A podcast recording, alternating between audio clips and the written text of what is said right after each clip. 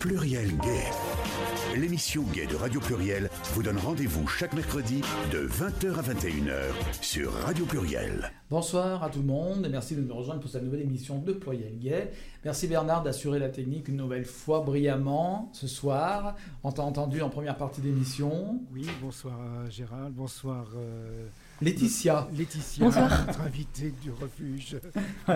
Laetitia Gobillot, effectivement, qui est notre invitée du soir. Du, invitée du soir, bonsoir. Ben, bonsoir à tous hein, et merci. Alors en fait, Laetitia, voilà, je te demandais de venir parce que j'ai vu passer sur euh, Internet euh, une, euh, comment dire, euh, une information concernant un shooting euh, qui doit être réalisé euh, dans quelques euh, jours. Ça va Ouais, commencer bientôt. Exact. Mais pour un projet bien précis qui est initié par le refuge Lyon. En plus, c'est le refuge Rhône. hein, Oui, très c'est ça, ouais. précisément. C'est-à-dire que c'est pas le refuge national, au niveau national. Ça va être concerné essentiellement des personnes euh, locales. Bah, tout après, monde tout venir, monde- hein, tout le monde de peut venir, mais, euh, Je pense que les gens vont pas faire 3 heures de trajet pour Voilà. un shooting de 5 minutes. Mais, Voilà, euh, mais en soi, voilà, l'initiative vient du refuge Lyon, Rhône. Et puis je me suis dit, tiens, il y a longtemps que j'ai fait le refuge. Parce que le refuge, euh, les- la- une association que j'ai reçue euh, régulièrement, on va dire, de façon espacée, mais régulièrement. Mhm. Euh, on a même eu des jeunes du refuge qui étaient venus lors d'une émission euh, pour présenter, enfin pour parler un peu de leur parcours, etc. Donc le refuge, le refuge, une grande association nationale euh, déclarée euh, d'intérêt public désormais depuis quelques Exact. années. Et euh, j'aimerais bien, bon, alors pour ceux qui ne connaîtraient pas le refuge, qu'on en reparle un petit peu, peut-être déjà de l'association, puis on reviendra après plus précisément sur le projet que porte le Mhm. refuge Lyon actuellement. Alors le refuge, donc, euh, que pourrait-on dire du refuge? C'est une association, ça on le sait, qui recueille des jeunes. c'est ça. Alors, c'est une association qui a été créée en 2003 par Ouais. Nicolas Noguier, qui est notre président actuel. Donc, en fait, le refuge, c'est la seule structure en France qui est effectivement reconnue d'utilité publique. Et en fait, euh, le but, c'est de proposer un hébergement temporaire et d'accompagner des jeunes euh, LGBT de 18 à 25 ans qui sont euh, en situation de rupture familiale en raison de, du fait qu'ils soient LGBT, en fait. Mhm. Donc nous, on va leur, on va leur proposer justement cet accompagnement pour essayer de, de les accompagner d'un point de vue et psychologique et aussi pour les aider à trouver un travail, un logement, Ouais. tout ça. Oui, donc euh, des personnes qui sont en rupture de, de famille et de société du fait que, par exemple, euh, on les a chassés de chez eux, parce C'est que ça. la famille a été amenée d'une manière ou d'une autre à, à apprendre que leur enfant était LGBT et euh, ne l'accepte pas, et la non-acceptation arrive au point que la famille rejette carrément l'enfant. C'est ça, ils les mettent à la porte euh, parfois Mhm. comme ça de- du jour au lendemain. Voilà, et- prends tes affaires et dégage, on ne veut pas te céder à la maison, par C'est exemple. complètement ça, ouais. Et effectivement, euh, des jeunes qui se retrouvent parfois donc euh, dans des conditions très difficiles, puisque Mhm. ils sont pas toujours, euh, ils sont parfois scolarisés encore, ou ils n'ont pas de métier, pas de travail, etc. Et ils peuvent se retrouver du jour au lendemain dans la rue. C'est ce qui se passe d'ailleurs parfois, s'ils sont pas hébergés par quelqu'un d'autre ou il, peut- il y en a qui se retrouvent SDF quoi carrément. Bah, en tout cas, nous, ceux qu'on reçoit, c'est Mhm. qu'ils ils sont forcément SDF du Ouais. coup, enfin sans domicile. C'est-à-dire qu'ils n'ont pas de solution d'hébergement. C'est euh, ça. mm. C'est ça, dans les médias, ils n'ont pas de solution, ou alors ils ont épuisé un peu euh, tous les amis qu'ils pouvaient avoir Ouais. pour euh, pouvoir les héberger, et que du coup, là, ils se retrouvent vraiment euh, sans rien, et du coup, bah, ils font appel à nous, euh, parce qu'ils ont, ouais, ils ont plus le choix, quoi, ils ont, ils ont plus que nous, quoi. Ouais. Mm.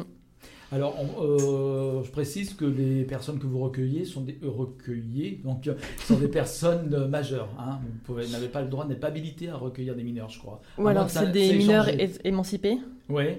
Euh, je sais plus où que ça en était, euh, je sais que Nicolas Néouillet voulait euh, ouvrir un centre pour euh, mineurs, ouais. et je crois pas que c'est encore fait, ou alors je peux me C'est tromper. Là, il faut une mais décision du juge, c'est ça pour, C'est euh, spécial, ouais. ouais.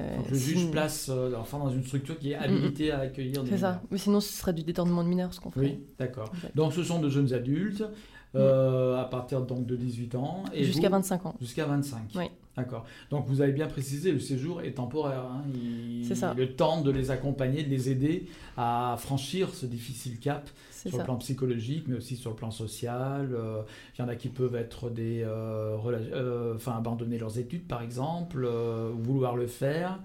parce que, Oui, il y, a- il y a vraiment de tous les Ouais, cas. ouais. Euh, Il y en a, c'est vraiment, ça va être le, la base de la base, essayer de les reconstruire d'un point de vue psychologique, Mhm. parce qu'il y en a beaucoup qui sont quand même pas bien du tout quand ils Mhm. arrivent. Et après, il y en a, c'est différent de leur parcours. Il y en a, ça peut être les études ou effectivement bah, directement euh, trouver un travail. C'est Ouais. vraiment du, du cas par cas en fait. Ouais, les orienter euh, vers Mm. une formation professionnelle, etc. Ouais, après, la... pour la majorité, c'est plutôt euh, trouver du travail tout de suite. Ouais, mais, pas pour tous. Il y en a qui sont, bah, qui sont à l'université, Mm. qui veulent poursuivre leur travail, et tout ça quoi. Et toutes les personnes que vous accueillez, donc, sont euh, des personnes euh, de la communauté, on va dire, LGBT. Donc, Mhm. ça peut être des garçons, ça peut être des filles, Ouais. ça peut être aussi des personnes qui sont transidentitaires. Exact. D'accord. Je sais qu'au niveau des euh, chiffres au niveau national, on a à peu près euh, 80% d'hommes, 20% de Ouais. filles, et parmi ceux-là, c'est 20% de, de transgenres. D'accord. Voilà, Mm. donc c'est vrai qu'on a un peu une surreprésentation des personnes masculines. Et pour Voilà. quelle raison. Est-ce que tu as fait une étude particulière Non, j'ai pas fait d'études. Après, pour moi, d'un point de vue euh, personnel, je dirais plutôt que l'homosexualité euh, masculine est beaucoup plus mal vue que Mhm. l'homosexualité féminine. Ouais. Euh, les discriminations que nous on peut recevoir en, en tant que filles, ça va plus être, euh, on va plus être vu comme un objet sexuel au fond, Mhm. Ce genre de choses. Alors que l'homosexualité masculine est beaucoup plus violent. C'est- Mhm. T'es pas, t'es pas un vrai homme au fond. Mm. C'est- Tu Ouais. t'abaisses à ça, tu. Mm. Oui, je pense que c'est plus, euh, Ouais. c'est plus violent de la part de, de la part de- des hommes, ouais. Ouais. Ouais. Euh, Peut-être aussi, euh, est-ce que l'homosexualité masculine, euh, parce que les garçons auraient tendance peut-être plus. euh, bah, après, ça dépend aussi des garçons. Parce que c'est vrai qu'il y a des garçons euh, donc, qui sont gays, par exemple, mais qui euh, sont efféminés, tout Mhm. simplement. La famille le remarque, n'aime pas ça, lui pose des questions. Voilà. Il y en a d'autres qui peuvent choisir de le dire à leur famille. Ouais. Et s'ils le font, euh, moi je me dis que faire son coming out à une famille, on connaît ses parents, hein, on se dit peut-être que ça vaut pas le coup aussi, parce que si je le fais. On euh, connaît la réaction. On ouais. connaît la réaction. On peut se douter. Bon. Euh, une fille, ça, ça sera peut-être mieux, parce que même une fille, je dirais, qui sera entre guillemets euh, masculine, garçon manqué, Ça passe, mieux, oui, dans la, Mm. dans la société. Je pense que on- Mm. quand on est une fille masculine, euh, on- bah, Ouais. par exemple, une fille a le droit de porter des, des pantalons. Ouais. Je Mm. pense qu'un homme qui va porter une jupe, euh, Voilà. on va plus le regarder dans la rue, ouais, Mm. complètement. Mm. La féminité chez un homme, c'est pas encore admis dans, dans la société actuelle, Voilà. c'est sûr. Voilà, parce qu'on est encore une société euh, dominée par, des, par le patriarcat, en fait. Oui, hein. c'est ça. Et les valeurs masculines prédominent, effectivement. Et- et s'abaisser à être au Mm. final euh, presque une femme, Mm. euh, c'est mal vu. Après, il peut y avoir aussi des cas où euh, des familles l'apprennent par des tiers. Mm. C'est pas l'enfant directement, euh, leur enfant qui leur apprennent, mais par des tiers. Ou alors parfois ils tombent aussi sur des choses, quoi, dans la chambre du gamin, c'est un Oui, classique. un texto, un appel, on Voilà. surprend. ouais. Voilà, Euh, voilà, exactement. hein, euh, N'importe quoi qui peut faire penser effectivement que. Et dans ce cas-là, donc, euh, arrive, il arrive donc que des familles, heureusement pas toutes, hein, ça peut Oui. mal se passer, mais sans aller jusqu'à euh, l'expulsion. Dans dans d'autres cas, ça peut bien se passer, ou si les parents essayent en tout cas de, de créer un dialogue avec leur enfant, on espère en tout cas, que ça arrive plus souvent. Oui, hein. Quand Mais même. voilà, il y en a. Mais évidemment, donc, vous, en fait, vous prenez les cas les plus euh, extrêmes, je dirais, entre guillemets, ceux qui sont dans la détresse absolue. oui, c'est ça. Voilà. Alors donc, vous travaillez avec du personnel euh, qui est habilité à travailler auprès de ce public-là, euh, jeunes, adolescents ou jeunes adultes, dans tous les domaines. Par exemple, je suppose qu'il y a des psychologues qui travaillent avec vous. Bah alors nous, on a plusieurs personnes Mm. ressources, on va dire. Mm. On a une salariée à temps plein, c'est une éducatrice euh, spécialisée. On a également une éducatrice spécialisée stagiaire qui est également à temps plein. Donc du coup, au quotidien, on a quand même deux personnes à temps plein qui sont là pour eux. Après, on est toute une équipe de bénévoles. Mm. On est à peu près euh, 25 en moyenne, répartis là-dessus. Donc nous, après, on Là, a là, pas- tu parles de Lyon. Hein, on est Je parle de. Lyon, oui, oui. Mm. Pardon. Euh, du coup, nous, après, on n'a pas spécialement de, de compétences spécialisées là-dedans, mais voilà, on apporte notre aide du mieux Mhm. qu'on peut. Effectivement, comme tu as dit, euh, on a une psychologue qui est euh, détachée à 40%. Euh, donc, euh, les jeunes, quand ils arrivent, ils ont obligatoirement, enfin, ils ont trois rendez-vous obligatoires auprès de la psychologue. Après, libre à eux de, de continuer ou pas. Et on a également un médecin euh, ou à laquelle ils ont une visite médicale également obligatoire, euh, qui est aussi un peu notre référent. Après, on a d'autres personnes, comme on a une socio-esthéticienne qui est là pour leur apporter bah, un peu des soins et Ouais. du bien-être aussi un peu en général. ouais. Ouais. Mm. Donc il y a vraiment un suivi euh, complet euh, de, de la personne.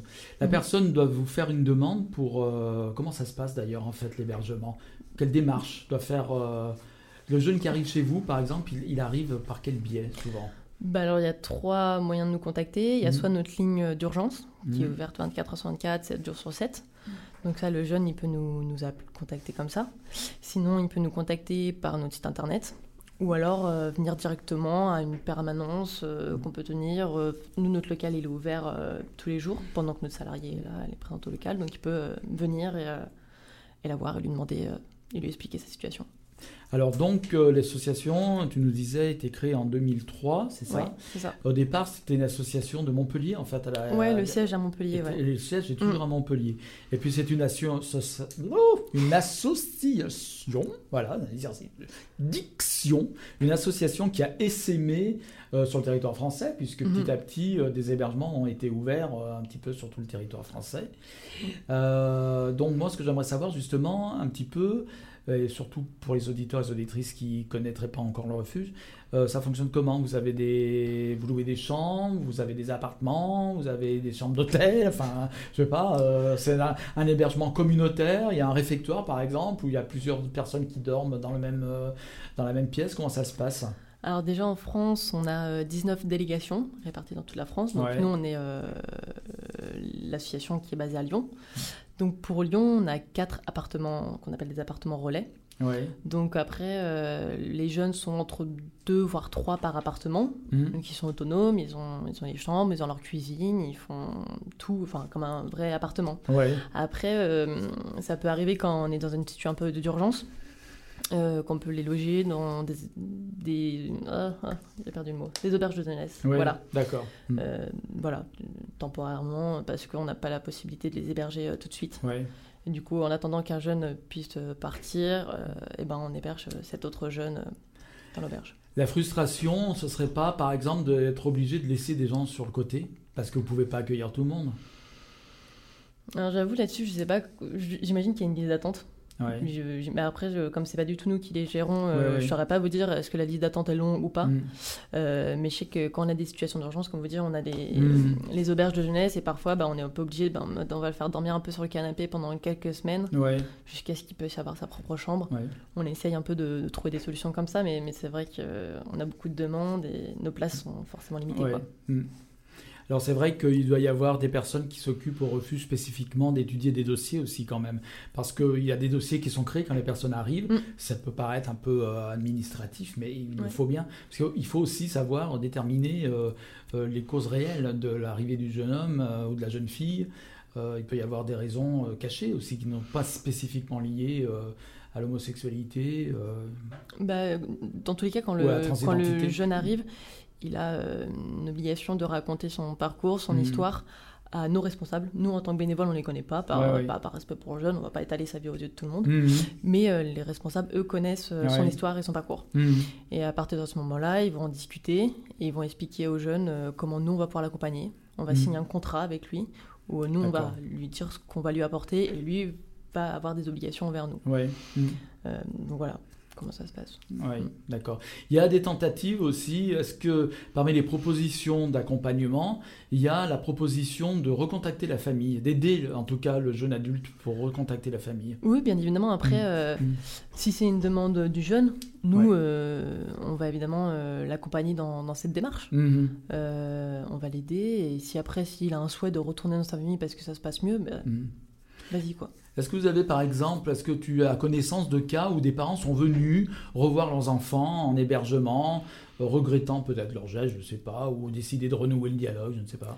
Alors, personnellement, non. Ouais. Euh, alors, j'en ai jamais vu. Mhm. Après, j'ai souvenir que à la Gay Pride de l'année dernière, euh, où je tenais un stand, Mhm. il y avait un jeune homme qui était le frère d'un jeune qu'on avait hébergé et qui Ouais. nous avait. euh, C'était des années plus tard, qui Mhm. du coup venait nous voir et nous demandait bah, comment est-ce que je peux vous aider? Je sais que vous avez hébergé mon frère il y a maintenant des années. Comment je peux vous aider maintenant, euh, vous, votre association? D'accord. Donc Mhm. voilà. Mais Ouais. c'est le seul cas que je peux avoir en tête. Ouais. J'ai pas le. En Ouais. tout cas, je connais pas. Et quand, à quel moment vous lâchez les jeunes? Parce qu'à un moment donné, bon, c'est un séjour temporaire. À quel moment vous, leur- vous dites, bon, bah, celui-là, c'est bon, on peut le libérer, entre guillemets, parce qu'ils sont pas en prison quand même, mais il peut repartir quoi, dans la vie. euh, Bah, l'étape, c'est quand ils ont un logement. Ouais. Dès qu'ils ont un logement, ils peuvent partir. Après, on, a, on garde, euh, ils peuvent avoir un suivi quand même après avec nous, Ouais. même s'ils ont un logement, s'ils ont envie de garder un lien avec nous. Mhm. Et on a ce qu'on appelle des suivis de jour. Donc, c'est-à-dire c'est juste de jeunes qui parfois bah, ont besoin peut-être de manger parce qu'ils n'ont pas les Mhm. ressources nécessaires pour se manger. Ouais. Euh, ils veulent bénéficier de, de psychologues ou alors euh, de notre salarié à plein temps. Ils peuvent bénéficier de ça. Mais bon, on va dire quand ils quittent vraiment le refuge, c'est quand ils ont un logement. Il y a une, comment dire, il y a une, euh, le contrat précise une durée d'hébergement. Oui, euh, quand ils signent le contrat, la durée est de 6 mois. D'accord. Euh, après, euh, passé les 6 mois, le contrat peut être renouvelé selon la situation du jeune, Ouais. évidemment. Après, ça peut être plus ou moins long. Je sais que, par exemple, aussi, on a beaucoup de demandeurs d'asile. Donc forcément, Mhm. eux, ça peut être évidemment beaucoup Ouais. plus long. C'est-à-dire que pour que leur demande d'asile soit acceptée, ça peut durer euh, des mois, des mois, des mois. D'accord. C'est-à-dire que vous hébergez, vous pouvez être amené à héberger, à héberger des personnes qui ont fait une demande de- d'entrée sur le territoire français et euh, sous, euh, par exemple, euh, qui sont réfugiés parce que leur orientation ou leur identité euh, de genre euh, fait que dans leur pays ils sont en danger. C'est ça. En attendant que le, le dossier soit traité administrativement, par exemple, vous avez euh, ce public-là. Oui, Et vous savez sous quel, tu sais sous quel, combien de personnes ça représente ça Non. J'ai pas les, non, j'ai pas les données en tête sur moi qu'elles doivent paraître. Ouais. J'ai pas les données en tête, non. Mais il y en a quand même un certain Oui, nombre. oui, oui. ouais. À Lyon même, par exemple, oui. il y en a. Je sais qu'en général, nous, on en a peut-être 2-3 parmi les jeunes qui sont des demandeurs d'asile. Mhm. Et leurs dossiers, c'est vrai qu'ils sont beaucoup, du coup un peu plus spéciaux et sont forcément beaucoup plus longs. Ouais. Et donc les hébergements euh, au total sur la France, vous avez combien de quelle est votre capacité d'hébergement On dira? On va parler en nombre de, de lits par exemple euh, ou de personnes pouvant être hébergées. Alors pour le refuge au total, on a 107 places d'hébergement réparties sur les 19 délégations. Ouais. Et euh, du coup, j'ai les chiffres de 2018. En 2018, on a hum, accompagné 294 jeunes Ouais. Mhm. euh, en tout. Donc on ne peut pas savoir si ça correspond à l'ensemble euh, des gens qui sont expulsés ou s'il y en a d'autres qui sont expulsés dont vous n'avez jamais connaissance finalement Oui. ou qui ne peuvent pas venir au refuge pour une raison Bah, ou pour déjà, une autre. il existe d'autres associations que nous pour Oui. les, euh, les demandeurs d'asile. D'accord. Pour les demandeurs d'asile, mais en, rè- en règle générale. D'ailleurs, est-ce qu'il existe d'autres associations qui font la même chose que vous? Alors, pour les euh, jeunes qui Ah. sont rejetés en Mhm. France, non. Par contre, Ouais. je sais que pour les demandeurs d'asile, je sais qu'il y avait euh, l'association Urgence euh, Tchétchénie aussi, Mhm. qui, euh, qui fait les demandeurs d'asile euh, LGBT. Oui. Euh, mais par contre, pour en France, les personnes qui sont rejetées en raison de leur, orientation euh, sexuelle, enfin, tout ce qui est LGBT, en, euh, en France, non, on est la seule association à, à les accompagner. D'accord. Alors, donc, on a dit association d'utilité publique, on y reviendra un petit peu tout à l'heure. Donc là, alors actuellement, à Lyon, euh, vous avez combien de personnes qui sont hébergées sur la délégation de Lyon, je dirais? On entre 8 et 10 jeunes à peu près. Ok. Ce sont tous des jeunes qui sont originaires de la région, où il peut arriver que c'est des jeunes qui viennent d'autres régions de France, pour des raisons simplement, par exemple, de sécurité, Mm. pour, pour être vraiment, faire une rupture complète avec la famille qui pourrait euh, exercer, je sais pas, des violences Dépression, sur eux, ouais, peut-être, dépression, oui, exactement. Oui, oui, ça, ça dépend Mhm. complètement. euh, Ouais, ouais. Pas, ils sont pas forcément lyonnais. euh, Ouais. je- je- là, en tête, je suis même pas sûre. Mhm. Si, on a, on a des lyonnais, mais euh, ouais, pas tous. D'accord. Ça dépend. D'accord. Alors tout à l'heure aussi, tu évoquais le refuge France. Est-ce à dire que le refuge a également ouvert des délégations en dehors de la France, en Europe? Pas à ma connaissance. Non, d'accord. Ouais, alors, j'en sais rien. Par mais je contre, crois pas. Dans les territoires d'outre-mer, vous avez quelque chose ou pas? Oui, Ouais. oui, dans les Mhm. dom on a, ouais. Et ça se passe bien aussi dans les dom-toms Tu as des échos là-dessus euh? Je sais plus dans quel dom ils étaient, mais euh, je sais qu'ils avaient une super baraque, les gens. Ouais. on avait eu des super photos. Alors, euh, association d'intérêt public, c'est-à-dire qu'à un moment donné, l'État, le Conseil de l'État, s'est Mhm. penché sur l'association et s'est dit, ça c'est une association qui peut rentrer dans ce cadre-là. Mhm.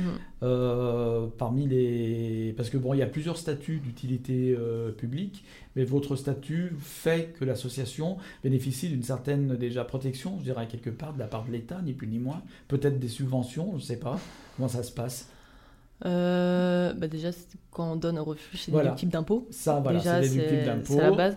Après, au niveau des. Est-ce qu'on Parce qu'il des- y a plusieurs types. hein. Il y a euh, utilité publique, euh, intérêt euh, général, il y a plusieurs Ouais. statuts. hein, et qui sont différents quand même un petit peu.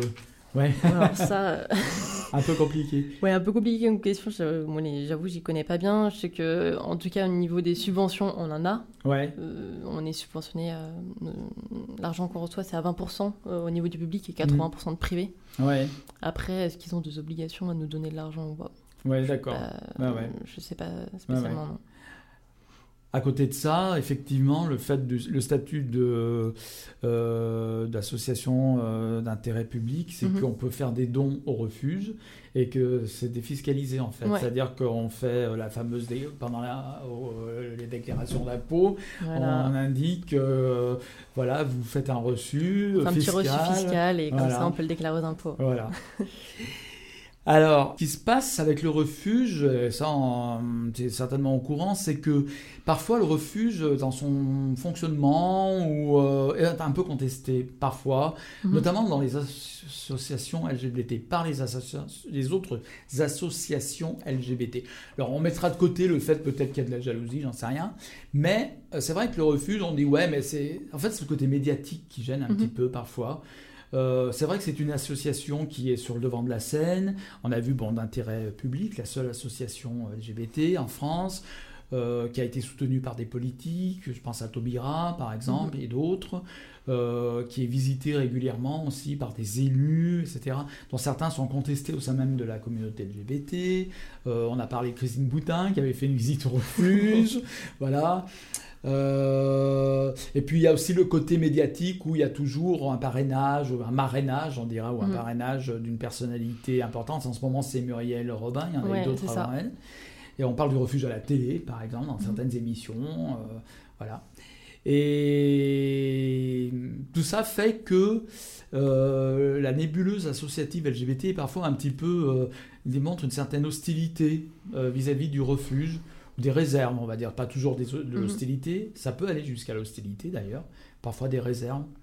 Que dire à ce sujet? Est-ce que tu en as entendu parler de ça, de, des critiques qui sont faites au refuge justement? Mm, Personnellement, euh, pff, pas beaucoup, non. Mhm. Après, euh, pff, en fait, c'est compliqué à répondre parce que pour, pour moi, je trouve, ce que je peux trouver euh, intéressant, c'est un peu comme à la, à la Gay Pride qui est très critiquée, critiquée pardon, Mhm. aussi parce que bah voilà, il y a Radio Scoop, il y a un peu tout. Euh, bah, moi, ce que je trouve intéressant, c'est qu'il y a aussi une pluralité dans la, de la part des associations. Ouais. Euh, justement, bah, que la Gay Pride puisse être ouverte à tous. Mhm. Euh, je trouve ça vraiment intéressant et qu'en contrepartie, euh, je sais que maintenant il y a une Gay Pride de nuit qui s'était fait Mhm. la veille de la Gay Pride et qui justement est très militant, Mhm. qui n'accepte pas tout le monde, qui est en mixité choisie, il me semblait aussi. Je trouve ça super intéressant aussi et ça apporte les deux côtés où d'une part te- tu fais ça avec tout le monde et d'autre avec moins de personnes. Après, pour, spécifiquement pour le refuge, nous, on n'est pas euh, spécialement une association militante, même s'il y a certaines délégations qui, par exemple, participent un peu plus à la Gay Pride que d'autres. Mais globalement, on n'est pas. euh, notre but, c'est pas d'être militant, c'est pas de choisir avec qui on va parler ou ce genre de Mhm. choses. Notre but premier, c'est d'héberger les jeunes. Mhm. Si un tel ou un tel a envie de nous donner de l'argent euh, et ça va nous permettre d'aider les jeunes, bah nous on est contents. Ouais. Et c'est vraiment notre seul but, c'est ça. Donc voilà. Alors j'ai vu, euh, j'ai vu aussi que, alors je n'étais peut-être pas au courant, Mhm. mais euh, il y a une pétition qui a été signée récemment par le refuge. Une Ouais. pétition qui a été signée par plusieurs associations, d'ailleurs, il y en a neuf au total. Parmi elles, il y a SOS Homophobie, il y a Stop Homophobie. Il y a aussi l'association FLAG, qui est l'association des policiers gendarmes euh, LGBT, Mhm. qui est aussi une association souvent contestée au sein même de la communauté LGBT, enfin du moins de la militance, on va dire, LGBT. Eux aussi ont signé cette pétition. C'est une pétition contre, euh, en fait, euh, pour demander aux leaders syndicaux, aux leaders politiques, euh, d'empêcher, d'un- de- de- de- d'empêcher que des propos homophobes voilà, soient tenus au cours des manifestations actuellement. Tu pas sans savoir qu'il y a beaucoup de, mouvements sociaux en Mhm. France. Et on a vu effectivement des grévistes insulter des non-grévistes en les traitant de noms d'oiseaux homophobes, quoi. hein. Ouais. Euh, pour dire suceur de bite, PD, on a entendu ça. Et les hommes politiques, euh, bah, par exemple Mélenchon est allé soutenir ces trois grévistes, en l'occurrence, parce que je fais référence à ça spécifiquement, en minimisant les propos homophobes et hum, pour ces associations qui ont, voilà, qui ont signé la pétition, pour, on ne peut pas exclure l'une de l'autre. Pour les syndicats ou pour les politiques, il y a une hiérarchisation en fait. Le plus important, c'est la lutte sociale. L'homophobie, ça passe à part.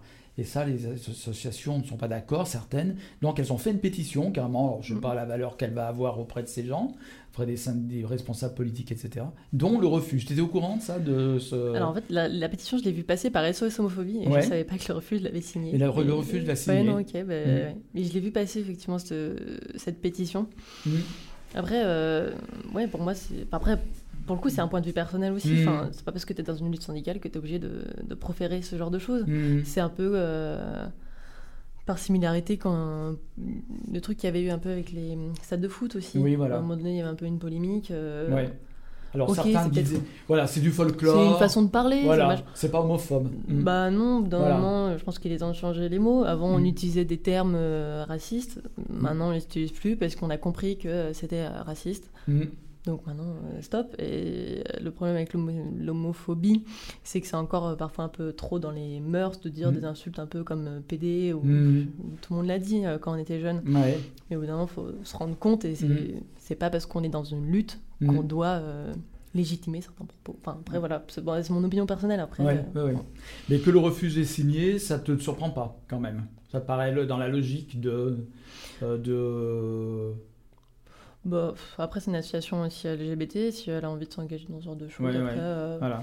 c'est vraiment le président Nicolas Ouais. Nouillet qui fait ce, ce genre de choses. Après, euh, Voilà, parce qu'après le refuge, même si c'est pas une association militante, c'est quand même une association militante à quelque part. Parce qu'elle LGBT, lutte quand oui. même contre l'homophobie, la transphobie, la lesbophobie. Oui, complètement. Après oui. aussi, dans, dans le cadre du refuge, on fait aussi des interventions au milieu scolaire, donc on Mm. fait quand même euh, de la, plus de la prévention Mm. et essayer d'expliquer aux jeunes euh, ce que c'est que l'homophobie. Donc quelque part, oui, on- il y a Mm. euh, ce militantisme entre guillemets, mais qui est quand même moins présent que dans d'autres associations, qui n'est pas le même en tout cas.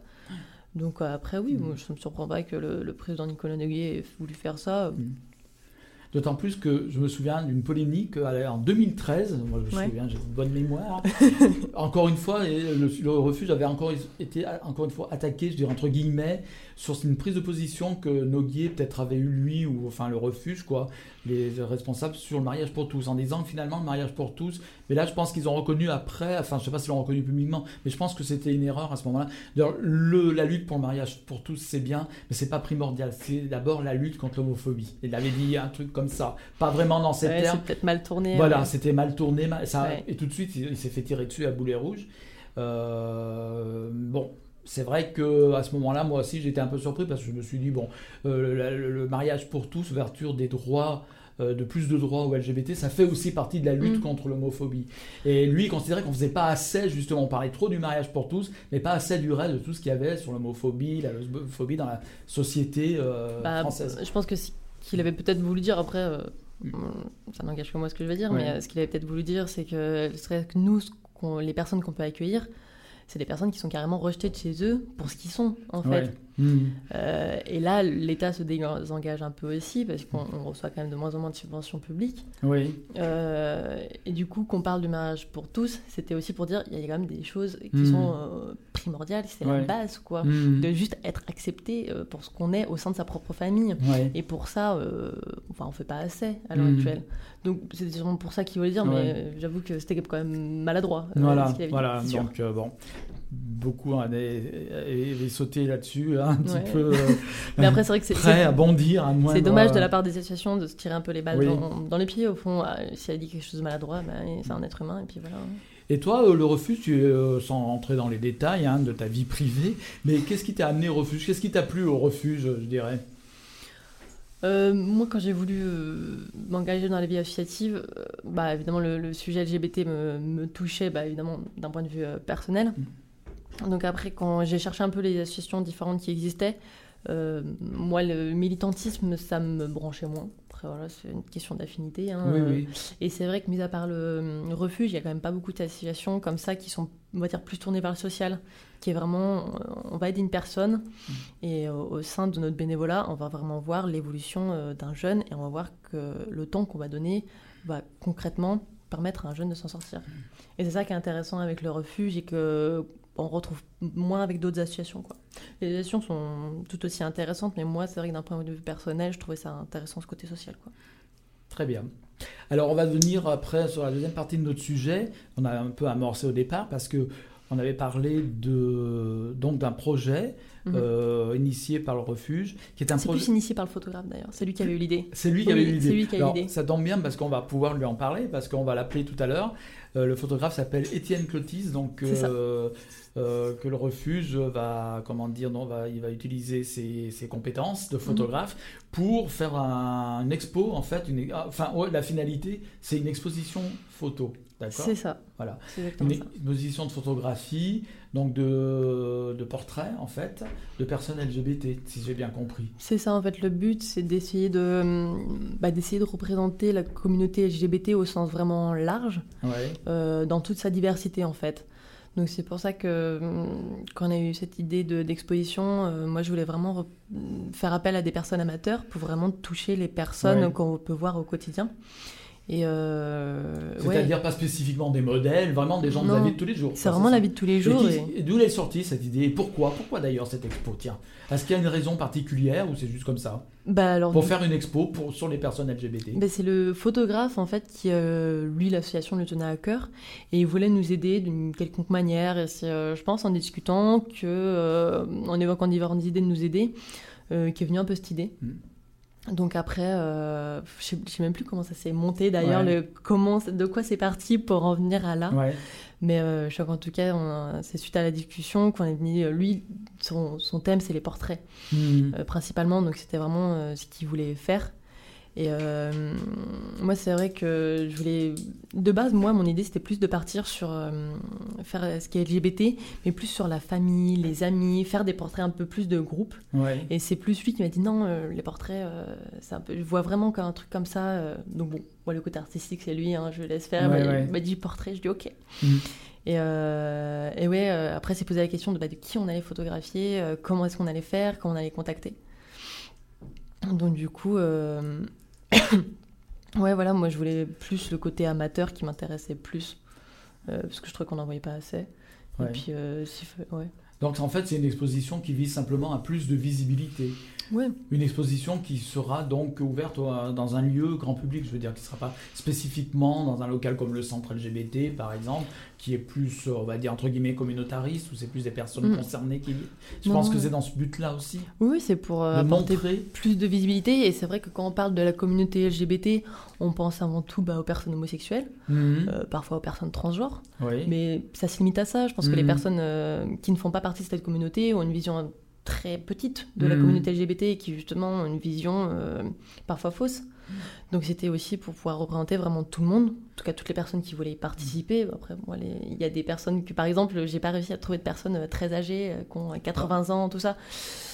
Bon, elles ne seront pas représentées dans l'exposition, mais après, euh, on va dire, j'ai essayé de vraiment toucher tout le monde pour que les personnes qui ne connaissent pas euh, la communauté LGBT bah, puissent voir euh, toute la diversité Mhm. qu'il y a dans notre milieu, en fait. Oui. Et en fait, euh, les shootings n'ont pas encore eu lieu, donc il y a encore Si. temps. Ah, si, c'est fait. Ah, ils ont commencé. Ah, ils ont commencé. Ils ont commencé, mais il reste deux dates qui sont le 22 janvier et 5 février. Mais si elles ont commencé, on a déjà près. Je crois qu'on a près de 100, 150 portraits déjà. Ah oui, d'accord. Oui. Et parmi tous ces portraits, donc il y a des personnes qui sont pas assez bien représentées. Donc tu parlais des personnes âgées, par exemple. Bah, c'était compliqué de les toucher parce Ouais. qu'on a fait énormément de communication via les réseaux sociaux. Ouais. Bon, bah, forcément, Oui. les personnes qui ont 80 Ouais. ans, elles euh, en font pas trop partie. Donc c'était compliqué de Mhm. comment on va les appeler, comment on va communiquer. Mhm. Donc après, euh, ouais, voilà, par exemple, j'ai un autre idée en tête, des, des personnes qui ont un handicap du moins visible. Oui. Euh, j'ai pas le souvenir en tout cas de là où j'étais au, au shooting. En tout cas, j'en ai assisté à une soixantaine de portraits en tout cas. Mhm. J'ai pas le souvenir qu'il y a un handicap visible, mis à part euh, j'ai eu Mister Beer qui lui est euh, Oui. euh, malvoyant, Mhm. Mais bon, visuellement ça se voit pas. Donc, Oui. euh, Après, il peut visible- avoir posé avec sa canne blanche aussi. Hein, je sais pas Je s'il sais plus fait. comment il l'a posé. Je crois pas qu'il ait Mhm. posé avec sa canne. non. Mhm. Mais ouais, on n'a pas de handicap visible et c'est vrai que c'est dommage et ça manque. du coup, cette diversité-là manque. Ouais. Mais c'est vrai que c'est compliqué de, de vraiment toucher toutes les personnes. Et d'apporter toute la diversité que, que j'aurais aimé. Mais bon. Mais il n'est pas trop tard, puisqu'il y a non, il n'est pas trop tard. Ah, il y a encore des séances de shooting prévues. Bernard, bon, je dis pas que tu ferais partie des personnes âgées, ce serait parce que as moins, il a moins de 80 ans quand même. Mais pourquoi pas? Ah, pourquoi pas ouais. Mais il est temps, vous pouvez venir. Alors, euh, justement, on va, alors on va passer, on va faire une petite coupure médi médicale. Non, mais moi, il faut que j'arrête euh, l'alcool. Hein. Musicale, musicale avec euh, Paolo Conte, euh, un morceau de Paolo Conte qui s'appelle Sparring Partners, et on va en profiter du morceau pour appeler. Donc, le photographe s'appelle Étienne Clotis, qui pourra lui nous parler du côté justement artistique, etc., Mhm. inspiration. ce Oui, c'est plus son domaine, on va Voilà. Et ben, c'est parti.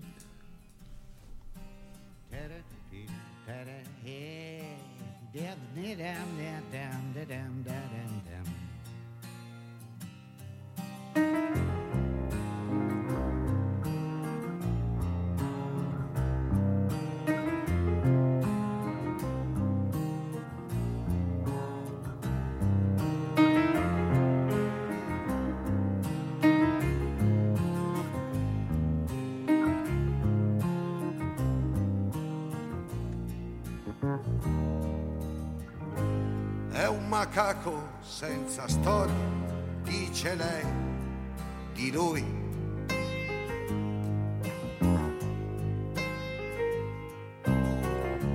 Che gli manca la memoria in fondo ai guanti bui.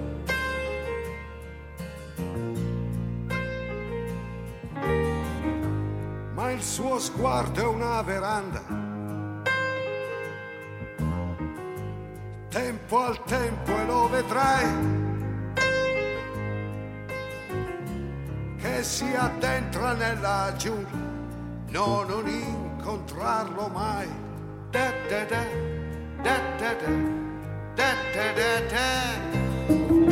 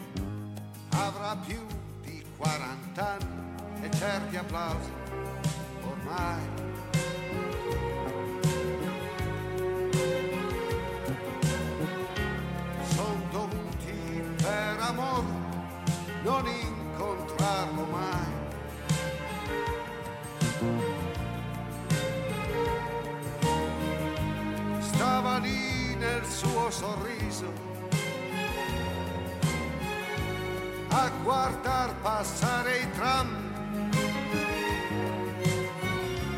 Vecchia pista da elefanti stesa sopra al macadam.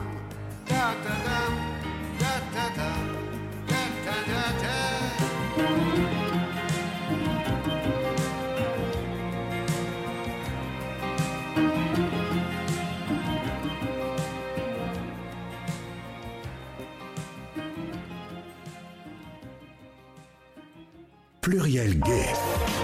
L'émission Gay de Radio Pluriel vous donne rendez-vous chaque mercredi de 20h à 21h sur Radio Pluriel. Et eh bien voilà, nous sommes de retour. Euh, je pense que nous avons Étienne au téléphone, le photographe Étienne Clotis. Et bonsoir. bonsoir. Donc, toujours avec Laetitia, hein, responsable communication événementielle du Refuge Lyon. Et donc Étienne Clotis, photographe. Donc on a parlé un petit peu. Bonsoir. On a parlé un petit peu du sujet de l'exposition en cours et euh, on aimerait en savoir un petit peu plus parce que ah, donc nous a dit que c'est vous qui avez un peu proposé ce travail au refuge. Pouvez-vous confirmer Alors, exactement. Euh, le refuge est euh, une association qui, est importante pour moi, euh, via mon orientation déjà. Ouais. J'avais envie de faire quelque chose avec eux et c'est vrai qu'on a eu un très bon contact avec Laetitia pour, le, pour le refuge à Lyon. Hein, et, et, voilà, j'ai voulu donner de mon temps et, un petit peu de mon savoir-faire pour, pour D'accord. Vous, vous êtes spécialisé, me disait Laetitia, plutôt dans portrait, mais portrait individuel et portrait de groupe également. Exactement, je suis portraitiste, euh, portraitiste de France et photographe de mode. D'accord. Et donc votre travail d'ailleurs peut être euh, consulté, vu sur, euh, via les réseaux sociaux, hein, sur Facebook. Sur Instagram, ouais. Sur Instagram, vous avez un Facebook, enfin vous êtes un homme tout à fait moderne du 21e siècle. Exactement. Voilà, donc on peut trouver votre travail euh, un peu partout. S'il suffit de, de, de, de taper sur euh, votre nom sur Internet et ça marche. Donc, de toute façon, toutes les coordonnées, quand je reçois des personnes, hein, je rappelle toujours les coordonnées des personnes que je reçois sur mes propres réseaux sociaux. Euh, donc, euh, hum, l'intérêt, donc, euh, mais voilà, cette idée vous est venue comment? Pourquoi, en fait, vouloir faire cette exposition? Parce que je dirais qu'on entend beaucoup de bruit derrière vous, c'est un peu désagréable. Je sais pas Je, où- je suis en train de bouger. Hein. Ouais. Euh, donc, euh, moi, la question que je me posais, parce que des expos photos, finalement, sur ce thème-là, il y en a eu déjà. Je pense par exemple au travail d'Olivier Siapa, euh, mais qui était plus axé sur le couple, sur les couples, etc. Euh, vous, euh, qu'est-ce qui vous a motivé pour faire cette exposition? Quelle est la finalité de cette exposition, en fait, et en, quoi elle sera un peu différente en esprit que, par exemple, ce que fait Olivier Siapa, justement, ou d'autres qui ont pu en faire de même type, quoi?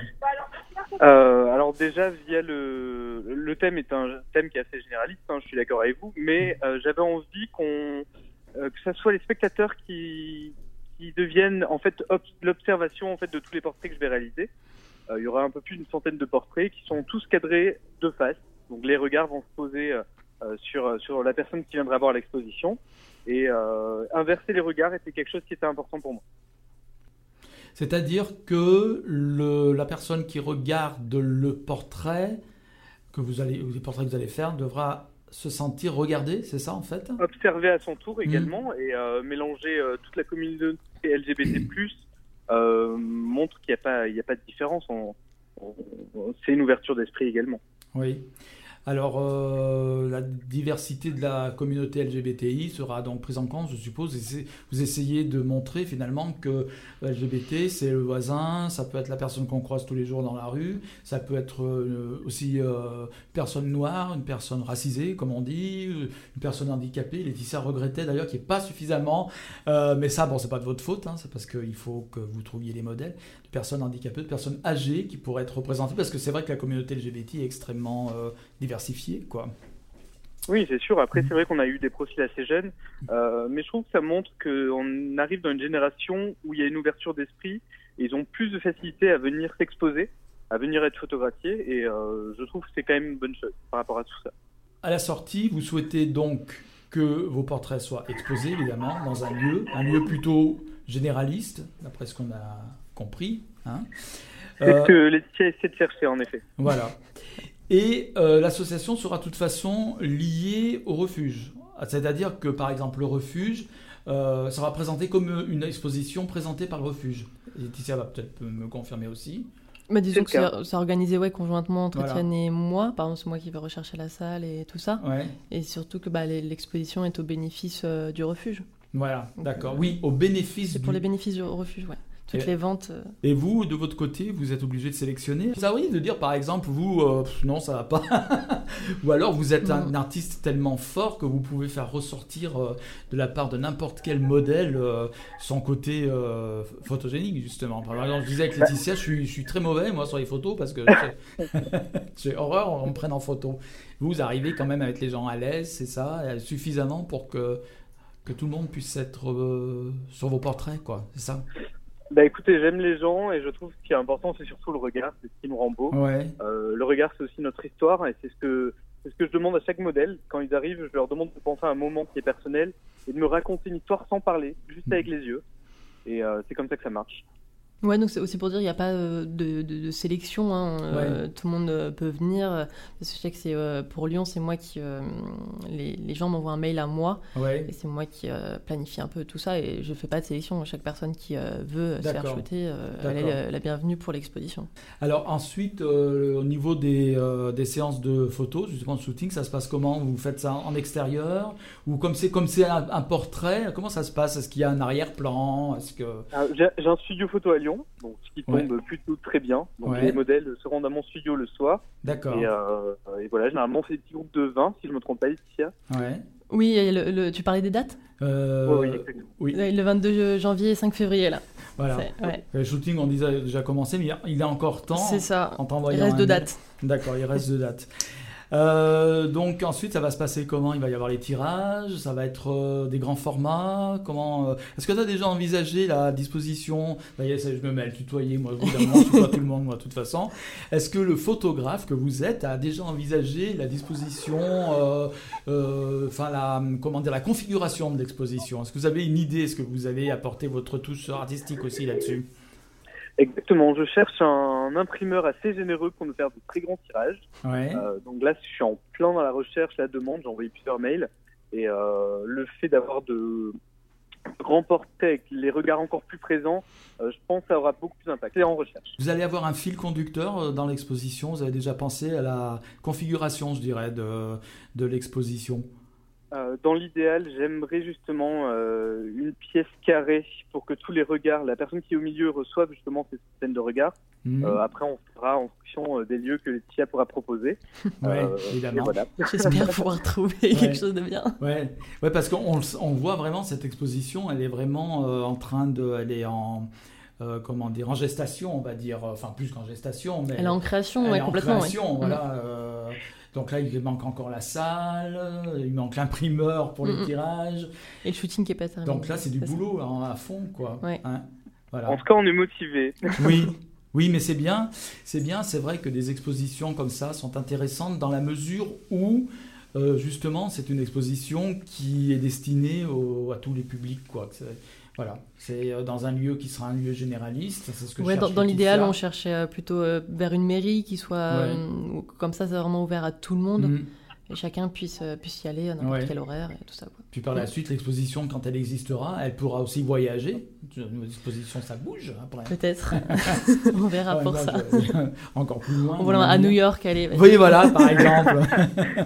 Bon, bah, est-ce que vous auriez quelque chose à rajouter euh, qui vous tiendrait particulièrement à cœur euh, à l'antenne là euh, Je sais pas, ce que vous voulez. Moi, moi, je veux bien continuer cet appel. Justement, on cherche des personnes euh, Mm. qui ont une diversité. Donc, si d'autres personnes veulent postuler, c'est avec grand plaisir euh, qu'on pourra les recevoir, les recevoir pour les photographies. D'accord. De toute façon, moi, comme je disais, j'en- j'enverrai des. Enfin, je, je publierai sur les réseaux sociaux toutes les coordonnées utiles pour euh, contacter notamment Laetitia. Éventuellement, tu peux donner ton mail après, à la fin de l'émission. pas. complètement. ouais. Voilà.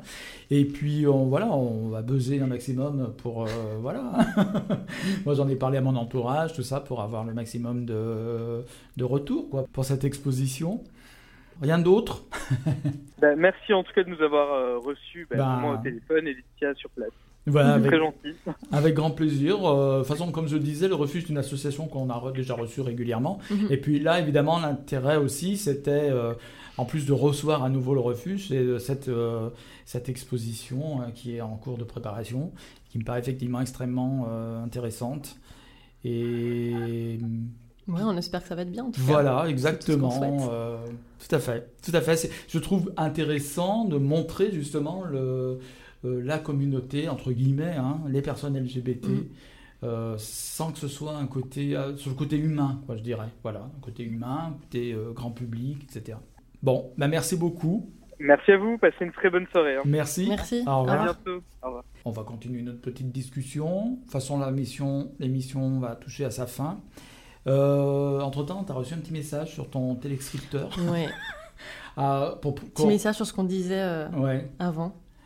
Ça concerne donc euh, hum, l'intervention que- de Nicolas Noguet à l'époque du mariage pour tous. Donc je vais lire donc euh, mariage pour tous Noguet, Nicolas Noguet. Donc on avait dit qu'il avait précisé que le mariage pour tous c'était pas une finalité en soi, qu'il y avait etc. Il y avait une etc. petite polémique. Voilà. Il y avait une petite polémique à l'époque. Et en fait, euh, ton- notre interlocuteur nous a envoyé un message, t'a envoyé un message en donnant plus de précision. En fait, il demandait que l'État, à l'époque, donc se préoccupe davantage du taux de suicide chez les jeunes qui explosait. Voilà. Voilà. Alors c'est vrai qu'on n'en a pas parlé, mais effectivement, le taux de suicide chez les jeunes LGBT est au-delà de la moyenne euh, nationale. Oui, complètement, ouais. Mm. Et euh, c'est vrai qu'il me semble me souvenir aussi qu'elle avait eu une augmentation pendant le mariage pour tous. Oui, euh, exactement. Ça, c'est vrai. oui. Parce que suite au mariage pour tous, évidemment, il y avait eu tellement un déversoir euh, De haine, ouais, de haine, clairement. que beaucoup de personnes euh, ont été blessées, Mhm. euh, sont, sont, sont senties très très mal euh, à ce moment-là. Des personnes adolescentes donc en, en devenir, hein, en train de construire leur personne, et puis entendre dire qu'ils sont finalement que des rejets de la société. Oui, puis c'est des Voilà. personnes fragiles, et Voilà. quand on entend ce genre de choses, bah, Oui, ouais, ouais, exactement. Euh, voilà. Et donc c'est vrai qu'à l'époque il y avait eu euh, ce, un regain, je dirais malheureusement, hein, de Mm. suicide chez les jeunes LGBT. Et, et Nicolas Noguier avait dû évoquer le problème dans ce sens-là. oui, hein, voilà. pas que le mariage pour tous n'est pas, euh. N'est pas important, mais au final, il y a quand même des problèmes très graves qui Mm. ne sont pas pris en compte par, euh, par l'État. Donc euh, bah, peut-être qu'on va conclure l'émission. Euh, je vais te demander de me donner donc les coordonnées justement pour te joindre ou pour joindre les personnes qui s'occupent donc euh, de l'expo. Euh. Donc euh, voilà. Alors, si, je vais te donner mon- mail, mais on va dire si jamais vous ne vous souvenez pas de mon mail, de toute façon, vous pouvez contacter via notre page Facebook, Ouais. euh, le refuge Rhône. Mhm. Après, il y a la page Instagram euh, du refuge, il y a la page Instagram d'Étienne Cloutier aussi. Ouais. Euh, mais sinon, l'idéal pour faire les, euh, les shootings sur Lyon, c'est mon adresse mail, c'est l.gobillot, g-o-b-i 2 l o t arrobase euh, le-du-6, Mhm. refuge.org. D'accord. Voilà. Alors, comme je le disais, je rappellerai aussi, euh, évidemment, l'adresse, euh, ton adresse et puis toutes les coordonnées utiles pour ceux qui souhaiteraient encore, il est encore temps, Oui, il reste Euh, des places. d'aller se faire shooter, photographier, donc dans le studio d'Étienne Clotis pour ce projet. Euh, Bernard, tu iras quand même. euh, fais pas ton timide. Tu me diras, je dis ça, mais moi, dès qu'on me parle d'appareil photo. Bah oui, il faut venir aussi. hein. Merci à toi d'être- d'avoir accepté l'invitation. bah oui, merci de m'avoir invité également. Ça nous a permis de reparler un petit peu, d'avoir à nouveau le refuge Mhm. ici. Et c'est toujours euh, un plaisir de recevoir une association telle que la vôtre. Et puis, euh, on se retrouvera donc la semaine prochaine pour une nouvelle émission, euh, dont le sujet est encore inconnu. Mais par contre, on nous aurons en première, en première partie euh, nos amis, euh, nos amis eux, de Femmes en Voix, hein, de 19h à 20h, qui reviennent pour une nouvelle émission. Et donc, euh, je voulais rajouter un truc, mais là, ça m'a complètement euh, échappé, mais c'est pas grave, c'est pas très important. Si je voulais dire, je voulais rappeler justement les- le fait que nous avons aussi nos réseaux sociaux, on n'en parle pas assez souvent. On peut trouver Pluriel Gay sur Facebook, on peut trouver Pluriel Gay euh, sur Instagram, Twitter, etc. Voilà. C'est tout ce que je voulais dire. Et, euh, sur Arte Radio. Arte Radio pour les podcasts, Deezer, Spotify désormais. Et puis il y a aussi le site de l'émission, plurielgay.fr. Voilà. Très bien. Laetitia, merci beaucoup. Merci à moins à que tu aies quelque chose à rajouter, tu as le droit. Oula, non. Passer un message au monde, au monde, parce que le monde nous écoute, la galaxie. Le monde, à ce point-là. Non, non, non, rien à dire, à part euh, bah, que vraiment tout le monde est le et la bienvenue. Euh, Il n'y a pas de. faut pas avoir euh, honte de, de, Ouais. de- de poser pour photo, dire Ah non, je vais être moche, tout ça. Non. Voilà, comme tout- moi par exemple, c'est ce que Non, je me dis moi. C'est ça qui est important, c'est Mm. que tout le monde, pour Mm. moi, est beau et c'est chacun, Mm. dans ce qu'il est, va apporter sa propre diversité dans la communauté. C'est ça qui est intéressant. Si on avait au final que des gens dans la norme, on va dire, dans les critères de la beauté, ce sera pas intéressant. Ouais. Et c'est ça qui fait justement toute la beauté, euh, c'est Oui. que tout le monde a sa propre beauté au final. La diversité, euh, exactement. Alors, euh, bah, en tout cas, euh, on, on suivra aussi, évidemment, hein, les péripéties de l'exposition. Ouais. On communiquera là-dessus un maximum. Et on souhaite en tout cas bonne chance hein, pour la réussite de ce projet. Bah, merci beaucoup. À très bientôt. Bernard, nous allons écouter une dernière petite musique avant de nous séparer. Et soyons fous, soyons libres.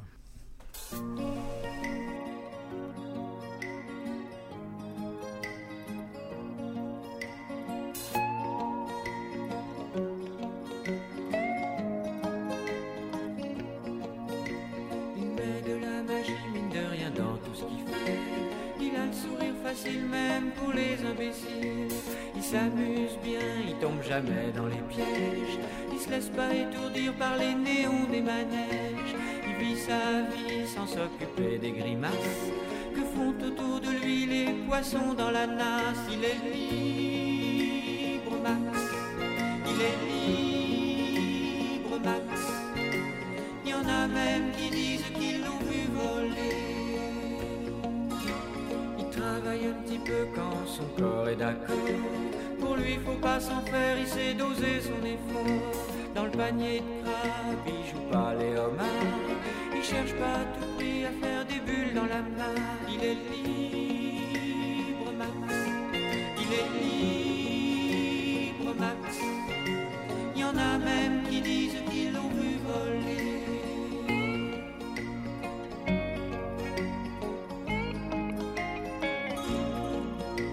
Il regarde autour de lui avec les yeux de l'amour. Avant que rien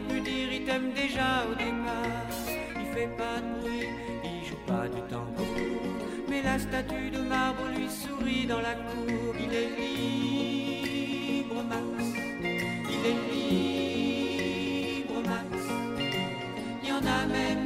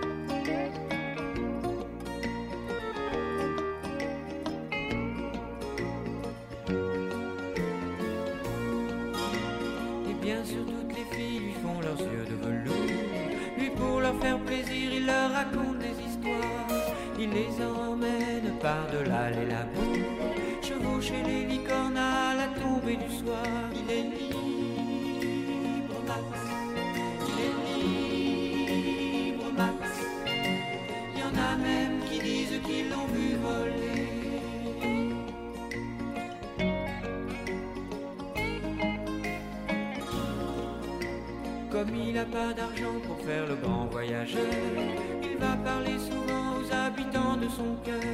Qu'est-ce qu'il se raconte? C'est ça qu'il faudrait savoir. Pour avoir comme lui autant d'amour dans le regard, il est libre, Max.